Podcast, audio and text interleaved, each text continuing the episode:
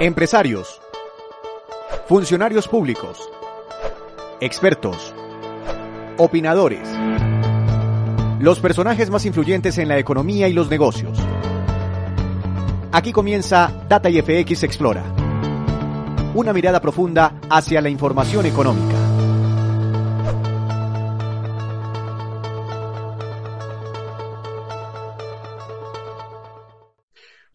Los saludo Víctor Grosso nuevamente. Bienvenidos a Data IFX Explora, el espacio que hemos construido para hablar de la macroeconomía, la microeconomía, las finanzas personales, para explorar con profundidad sobre tantos temas eh, importantes para la economía, para nuestro día a día. Queremos agradecer a quienes se están conectando en este momento a través de nuestras redes sociales. Nos pueden seguir a través de Facebook, de Twitter también, eh, de YouTube y a través de nuestra página de internet www.datafx.com. Y por supuesto a quienes se conectan también a esta hora a través del canal 458 de Claro, Data IFX Televisión. Hoy queremos eh, hablar sobre el sector financiero y queremos hablar puntualmente sobre los planes que tiene una compañía que ha venido siendo protagonista en temas sobre todo de inclusión financiera a través de sus operaciones. Gracias a compañías como estas, pues más personas están vinculadas hoy al sistema financiero, que es muy positivo pensando en que muchos colombianos al, al empezar a llegar al sistema financiero después pueden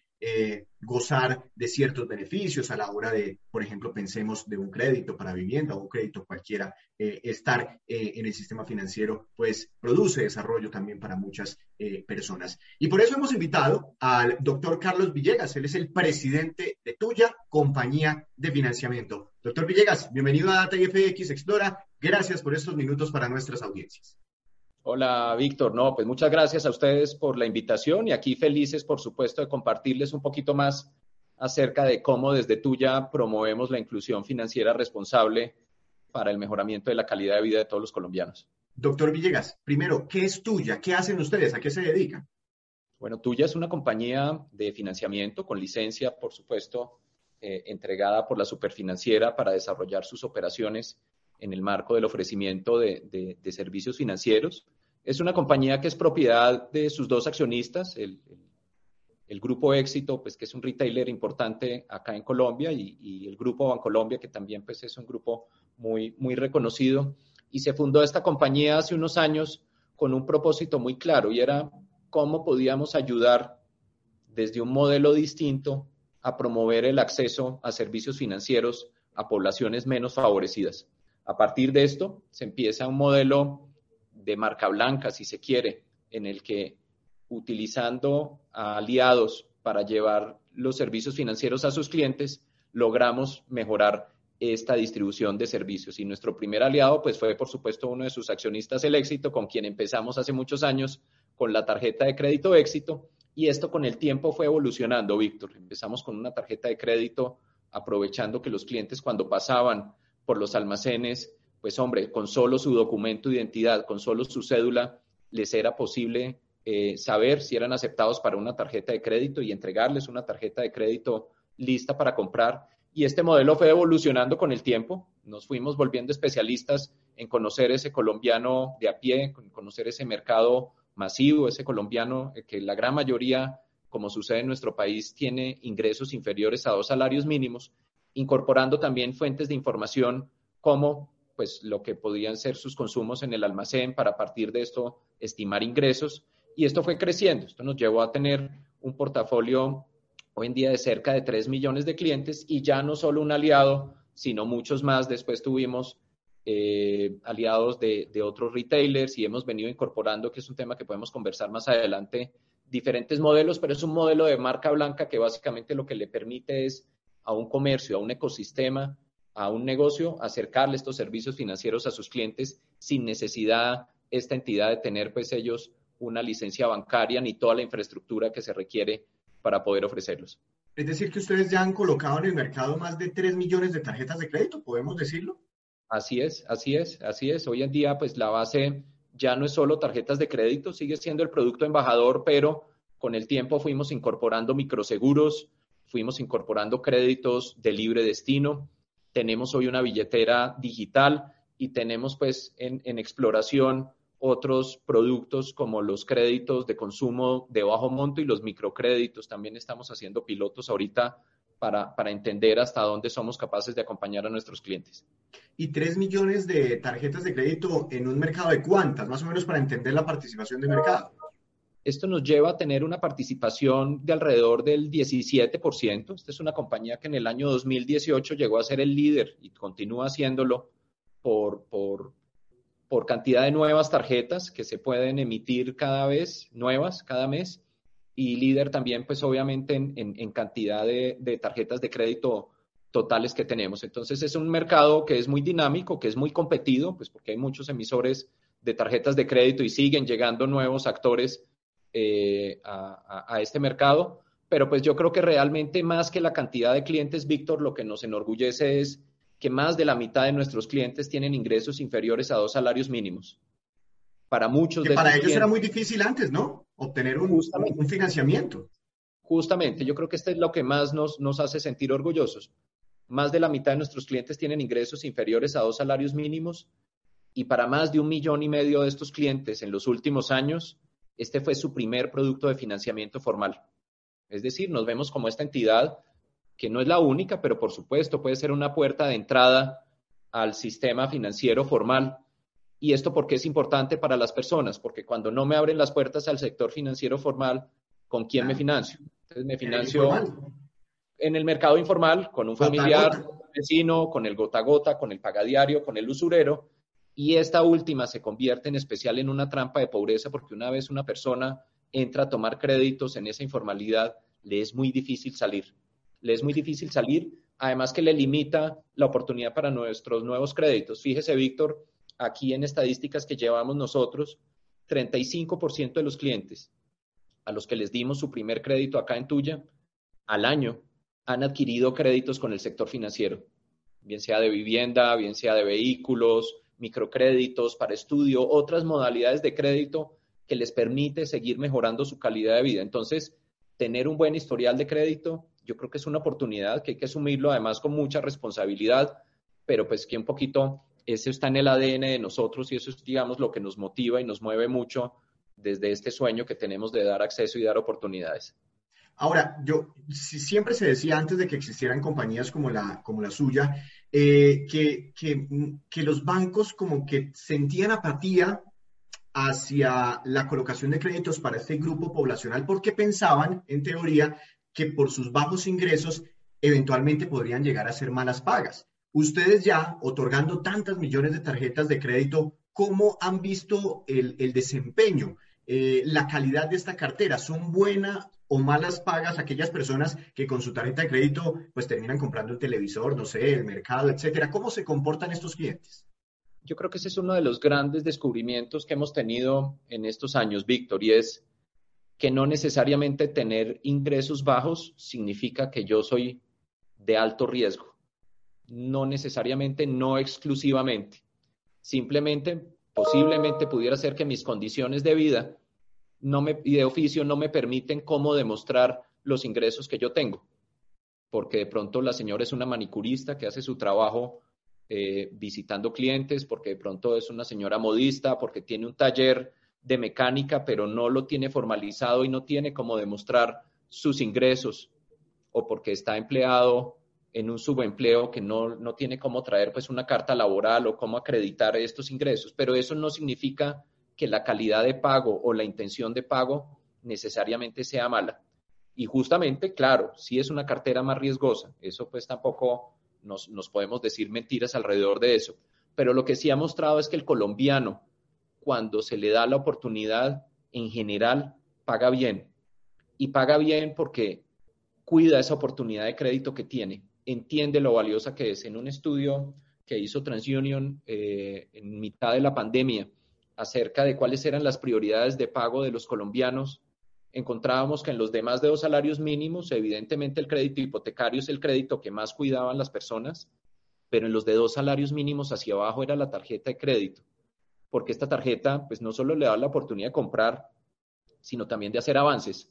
Y en esa gimnasia financiera que tienen que hacer todos los colombianos a final de mes para cubrir sus obligaciones, pues es importante tener un medio que me pueda dar esa liquidez o esa capacidad de solventar pues, los gastos que yo tenga en algún momento dado del mes. Entonces, la gran conclusión, Víctor, es, en general sí pagan bien, cuando hay acompañamiento, cuando hay educación financiera, cuando hay un, un, otorgamiento responsable, de todas maneras, yo creo que eh, es bonito ver cómo estos colombianos van prosperando en esta formalización eh, de los servicios financieros. Además, ya hay cifras concretas sobre eso, doctor Villegas, en los últimos reportes que hemos destacado en Data FX, cómo viene cayendo la cartera vencida en nuestro país, es decir, muy buenas pagas los colombianos. Ahora, eh, arrancan ustedes con la tarjeta de éxito, pero ya, ¿en qué van? ¿Qué otras tarjetas tienen? ¿Qué otras alianzas, por ejemplo?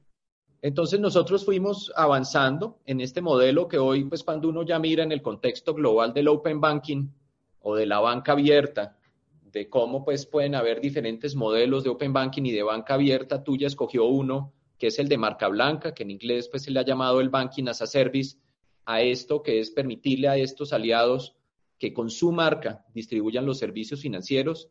Después de haber tenido las marcas Éxito y Carulla por muchos años, incursionamos en una alianza con eh, Alcosto eh, y con Catronics, con quien pues ya hoy tenemos también un número importante. Ah, la, tarjeta del costo también es de ustedes? Pues digamos, ¿están ustedes detrás de esa alianza? También está tuya, proveyendo toda la, todo, el, todo el procesamiento de estas tarjetas y toda la operación financiera, cerca de más de 700 mil tarjetas eh, de crédito. También tenemos créditos de consumo y próximamente de consumo dirigido eh, con ellos. Tal vez es una de las alianzas que, que, ya lleva alrededor de unos siete años y que hemos podido desarrollar y profundizar bastante bien. Eh, el año pasado tuvimos dos alianzas eh, muy, muy importantes. Una que ya está en producción, que es eh, con una aerolínea. Tal vez era la primera vez que nos salíamos del retail para, para, incursionar en otros aliados. La aerolínea se llama Viva Air, que es una aerolínea pues, que ha venido creciendo mucho. ¿Y cómo les ha ido? ¿En qué consiste esa alianza? Esa es una alianza muy interesante. Comenzamos inicialmente con una tarjeta de crédito, una tarjeta de crédito que se puede solicitar en línea. Esto va muy en línea con la transformación digital. Ya estas tarjetas, los clientes pueden entrar a la página de Viva y solicitarla completamente en línea, en un proceso que es muy rápido además y en muy pocos minutos hay un sí o no en, vivo en el que le decimos sí o no y qué cupo le fue aprobado. Posteriormente la tarjeta le es entregada en su, a su casa y el cliente tiene unos beneficios muy concretos. Yo creo que aquí lo bonito de esto y lo distinto del modelo de negocio nuestro es que personalizamos los productos financieros a la propuesta de valor del aliado. Entonces, así como en el éxito y en Carulla usted encuentra descuentos muy personalizados para poder eh, pues sacar el mejor provecho de las compras que usted haga ya, además del programa de fidelización de Puntos Colombia. En el caso de la tarjeta Viva Air, hicimos una personalización en lo que tiene que ver con descuentos en la primera compra de, de los tiquetes, descuentos recurrentes en la compra de los tiquetes que haga, algunos beneficios como en algunas ocasiones poder elegir la silla eh, sin costo adicional o poder aforar una maleta sin costo adicional y la posibilidad también en esta alianza con Viva de incorporar Puntos Colombia como un beneficio de acumulación y fidelización de la tarjeta. La verdad es que nos ha ido bastante bien. Esto lo lanzamos a finales eh, del año pasado. Ya estamos cercanos a, un número de 10.000, 12.000 tarjetas emitidas y continuamos pues mejorando el proceso, pero la verdad ha sido bastante positivo.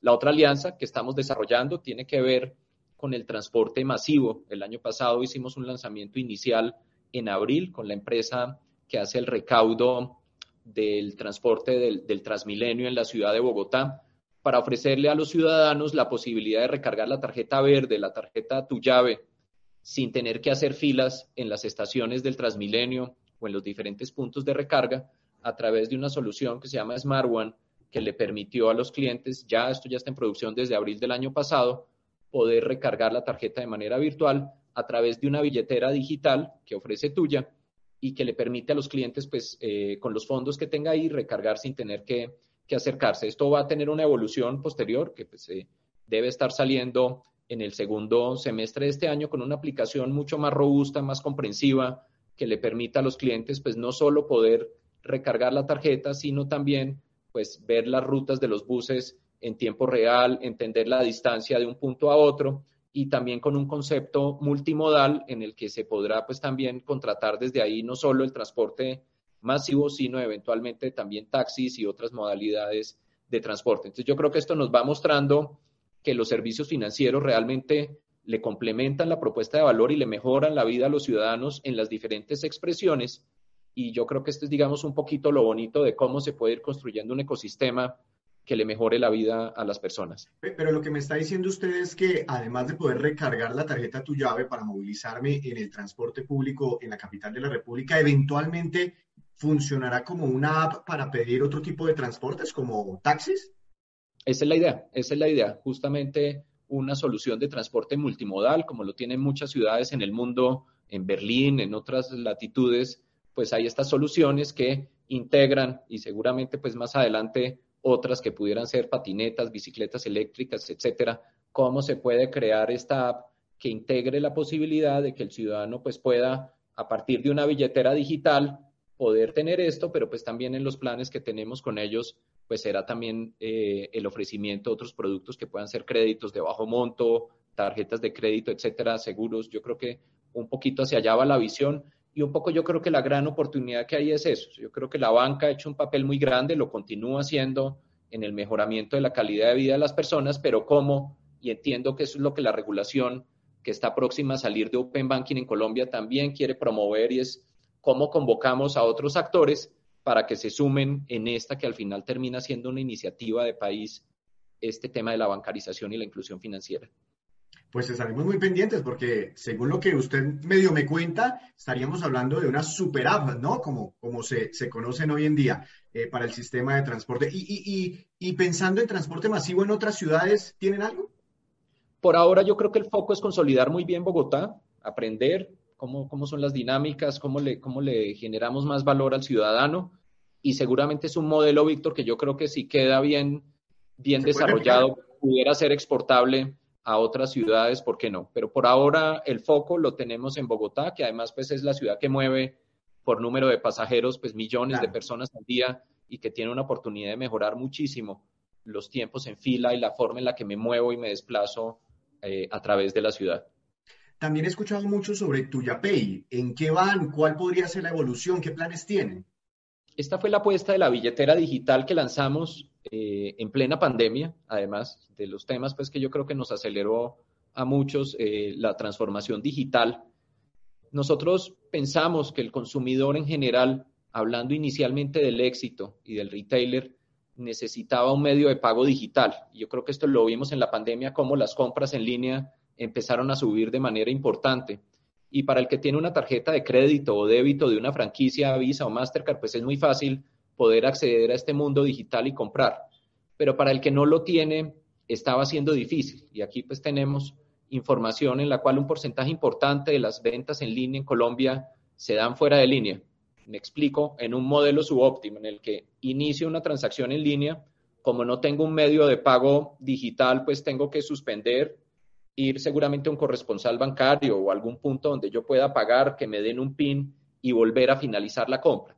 Esto realmente pues no es un modelo que sea óptimo para el consumidor, para el comprador digital. Entonces esta billetera nace como con un propósito muy claro y era ser muy buena solución para las personas que quieren comprar. Inicialmente lo tenemos en el app del éxito, en el celular, donde los clientes desde ahí la pueden pues básicamente abrir, interactuar y, utilizarla para sus compras en el app del éxito y en el éxito.com, que es un e-tailer también pues muy, muy grande y que mueve muchas ventas en este país. Entonces, esto le está permitiendo a las personas que no tienen tarjetas de crédito y débito poder comprar en línea de una forma más fluida y a partir de esta billetera pues ya hemos venido expandiendo otros servicios como fue que fuera la billetera, en este caso, para el transporte masivo. Entonces, yo creo que es un modelo que parte de, pues, porque qué bueno, en el país ya hay muchas billeteras muy buenas, millones de billeteras que, que resuelven muchas necesidades, pero nosotros queríamos enfocarnos especialmente en ese. Entonces, yo creo que a partir de ahí, pues, un poco lo que continúa es la evolución de esta billetera, incorporando nuevos servicios y que se vuelve, pues, digamos, como el punto de partida para la construcción de este ecosistema. Ahora, ya que tienen ustedes experiencia en este tema de las billeteras virtuales, ¿han pensado de pronto la posibilidad de, implementar alguna mm, billetera para criptomonedas? Lo estamos explorando. Justamente vemos cómo pues hay un apetito especial cuando uno ve el listado de los países que más transacciones hacen en criptomonedas. está Colombia. Aparece eh, de manera importante. Sabemos pues que la superfinanciera también habilitó un sandbox para que las entidades interesadas puedan hacer ahí, digamos, como los experimentos controlados alrededor de las criptomonedas. Esto tiene un mundo pues muy grande todavía como por terminar de, de entender. Lo que sí estamos avanzando nosotros es en encontrar qué le podemos nosotros resolver al ciudadano. Si es un tema más de inversiones que tengo en criptomonedas que quiero monetizar, todavía creemos que el mercado no estaría listo para un tema transaccional de criptomonedas como medio de pago, si se quiere, pero seguramente en algún Es decir, pensando en poder comprar la yuca, el plátano con criptomonedas. estamos lejos de eso todavía. Exactamente. Entonces, en ese sentido, estamos terminando de entender los diferentes escenarios, hablando con los diferentes partners, incluidas las franquicias, pues también alrededor de este tema. Y, y sí esperamos, pues, digamos, en un futuro cercano, eh, encontrar cuál es esa solución de criptos que realmente le mejora alguna fricción o le resuelve alguna necesidad a los ciudadanos. Pero yo creo que ese es un tema, eh, Víctor, que sin duda llegó para quedarse y que, y que en un futuro muy cercano, pues, eh, será un tema más más cotidiano de, lo que nos imaginamos. Bueno, doctor Villegas, nos quedan apenas unos, unos minutos para hablar un poco sobre las proyecciones de la compañía. ¿Hacia dónde van ustedes? ¿Qué quieren hacer? ¿Cuáles son los propósitos, los objetivos? ¿Por qué no nos cuenta qué están pensando en este momento? ¿Hacia dónde van? La compañía continúa transformándose para ser un jugador importante del Banking as a Service, de este modelo de marca blanca, para que podamos eh, en un futuro seguir consolidando más aliados en diferentes sectores eh, de la economía, en diferentes categorías, y no solo aquellas empresas grandes con las cuales, pues obviamente por tener millones de clientes, pues hace mucho sentido tener una alianza porque rápidamente la oportunidad de impactar a muchas personas eh, estarían dadas las condiciones, sino sabemos también de muchas fintechs, de muchas empresas que quisieran entrar a ofrecer servicios financieros, pero o no tienen una licencia bancaria o no tienen una licencia de alguna de las franquicias o tal vez no cuentan con la infraestructura para poder, pues digamos, acelerar sus crecimientos y sus desarrollos en el país, bien sea para las que están aquí o para fintechs que quieren venir desde afuera. Entonces yo creo que es continuar alistando la compañía para poder ofrecer estos servicios financieros eh, de marca blanca, continuar desarrollando las diferentes eh, modalidades de crédito que le comentaba hace un instante que pudiera llegarse a dar, pero sí nos proyectamos como un jugador importante en Colombia en este mundo del, del banking as a service. Yo creo que esa es como la meta volante de aquí a los siguientes dos o tres años, continuar adecuando toda la tecnología de la compañía en unos modelos muy de microservicios, de APIs, en los cuales conectar con una fintech o con cualquier empresa, con un comercio, como lo hicimos con Viva la Aerolínea, que desde su página web se puedan vender tarjetas de manera muy fácil y segura, que se puedan integrar más billeteras digitales, que se puedan integrar más servicios a, a la cotidianidad de estos aliados. Yo creo que ese es como el plan eh, que tenemos en este momento. Hacia allá nos estamos enfocando. Eh, es decir, doctor Villegas, pues no pensemos en el éxito, ¿no? Pues que es un monstruo, usted hace parte de ese grupo o, en el de uno o en las tiendas ARA, pero sí hay, eh, digamos, cadenas más pequeñas, pero muy importantes dentro de una localidad, dentro de una ciudad, o inclusive que tienen cuatro o cinco sucursales con, muchas ventas a nivel nacional, ese tipo de negocios también podrían tener más adelante la posibilidad de, ofrecer una alternativa de financiamiento a través de alianzas con ustedes. Justamente, justamente eso es lo que nos estamos alistando.